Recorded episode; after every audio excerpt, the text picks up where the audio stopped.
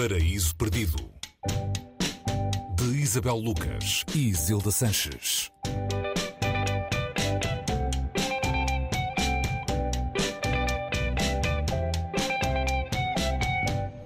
Paraíso Perdido na Antena 3, com mais uma escolha de Isabel Lucas. Hoje, o reino transcendente de Ya Ghiasi, acho que é assim que se diz, edição da Relógio d'Água. Ya Ghiasi, será Ghiasi ou Giasi? Acho que é Ghiasi. Olá, Isabel. Olá. Uh, a Ya Ghiasi nasceu no Ghana, vive nos Estados Unidos, no estado do Alabama. É um, uma jovem autora com pouco mais de 30 anos, mas já é premiada. Uh, foi muito aclamada logo na estreia com o livro Rumo a Casa. Esta escolha da Isabel para hoje é o segundo livro, chama-se Reino Transcendente. Isabel, esta é a história de uma família do Ghana, nos Estados Unidos, que acaba Sim. por soar familiar, tem alguma coisa a ver com a biografia da autora, mas também é um livro que fala de ciência e espiritualidade como uma forma de redenção, é isso?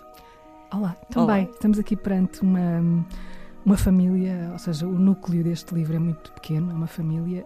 Cada um dos membros dessa família se adaptou de maneira diferente ao- deslocamento, não é? A pessoa deste livro, a protagonista deste livro, que é, é contado na primeira pessoa, foi a única desta família que já nasceu nos Estados Unidos. Eh, e ela hum, sabe aquilo que lhe contaram até determinado ponto, porque a partir de uma certa altura deixou de haver história, deixou de haver uma narrativa sobre os motivos e sobre o que ficou para trás. Hum, portanto, ela tem que lidar com o silêncio.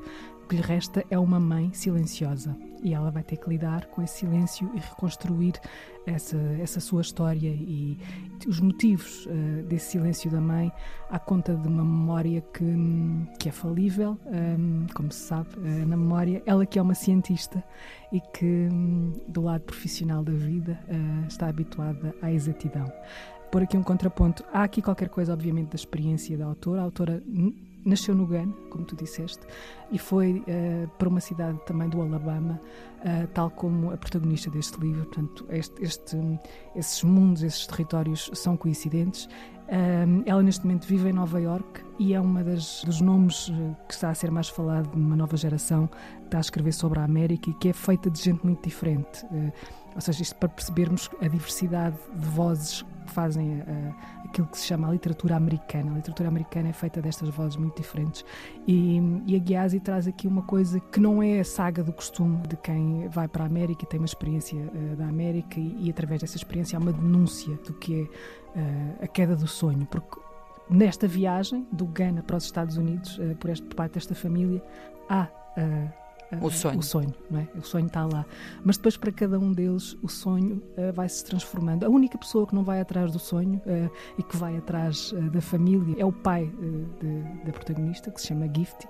É um homem que nunca se adaptou hum, à América hum, e, vai, e volta para, Para o Ghana. para o Ghana. E, portanto, sobra a protagonista, um irmão mais velho, que morre eh, vítima de, de overdose. Portanto, De um- opiáceos, não opiáceos. é? Um problema Ah, mais um gravíssimo nos problema, Estados sim. Unidos. sobretudo nas cidades mais pequenas dos Estados Unidos, eh, é um problema que, que afeta muita gente e, portanto, ela parte desta, desta complexidade que é a sociedade americana, não para a simplificar, eh, no sentido de ehm, uma escrita clichê, que- mas este livro viaja para o Ghana, ela vai à descoberta ehm, e é uma descoberta ao contrário, é a descoberta de uma raiz que ela não nega, mas, mas não, não é como se ela estivesse entre mundos. Só para situar isto, nós, nós entramos no romance no momento em que a mãe ela está tá a fazer uma investigação em Berkeley sobre hum, com ratos eh, e eu para não para não me perder tenho aqui tenho aqui uma nota que é começa mete ciência eu, eu quero ser exata portanto ela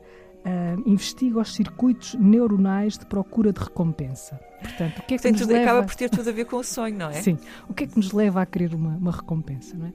Ela criou esta gift baseada numa inspirada numa amiga, eh, uma personagem, uma, figura real, uma doutoranda em neurologia na Universidade de Stanford e também natural do Alabama como ela. Portanto, esta mãe chega eh, a Berkeley eh, silenciosa e a única coisa que faz quando chega à casa da filha, uma casa muito pequena, um estúdio muito pequeno, é enfiar-se na cama e não sair de lá. Portanto, há um silêncio e há alguém que se recusa a, a- a viver.